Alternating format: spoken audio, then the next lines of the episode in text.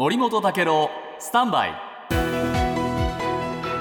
長官読み比べです。今日読売新聞ですけれども次世代の半導体の国産化を目指すラピダスという会社がですね、えー工場の建設予定地に北海道の千歳市を選定したというニュースですね。はいでこのラピダスというのはですねまだ出来たてなんですね。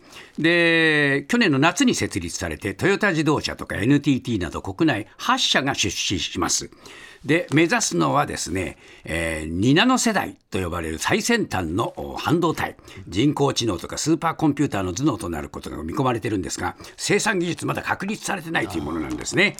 でお金がかかるんです、えー、大体ですね技術の確立までに2兆円。量産インフラの準備に3兆円、えーおよそ5兆円がまず、えー少なくともかかるというわけで、えーこれはまあ投資してほしいし政府にも援助してほしいというんですが毎日新聞。政府はこれ援助するっていうのにいくら出すかって言ったら去年の11月にですね開発費として700億円だって。なんというま少ない。でなぜそう思うかというとですね読売新聞はこのラピダスの隣にアメリカの話書いてまして、アメリカのバイデン政権は半導体の生産や研究開発を対象とした補助金の申請受付を開始しました、えーなんと追加投資68兆円。で国が支援する金額7兆円。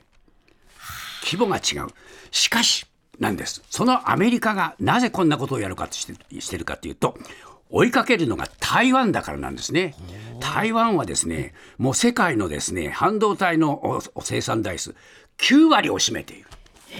だその台湾をアメリカが追っかけている、そのアメリカを日本が追いかけるにはあまりにも差があると。もう2週遅れ3週遅れになっている、えーどのくらいの調達ができるかっていうのに対して社長は目処が立てば説明する。目処が立ってないってことです。ボンジュール三輪明宏です。ポッドキャスト番組三輪明宏のバラ色の人生。配信は毎週日曜日と水曜日です。忘れないでね。忘れないでね。でんでん。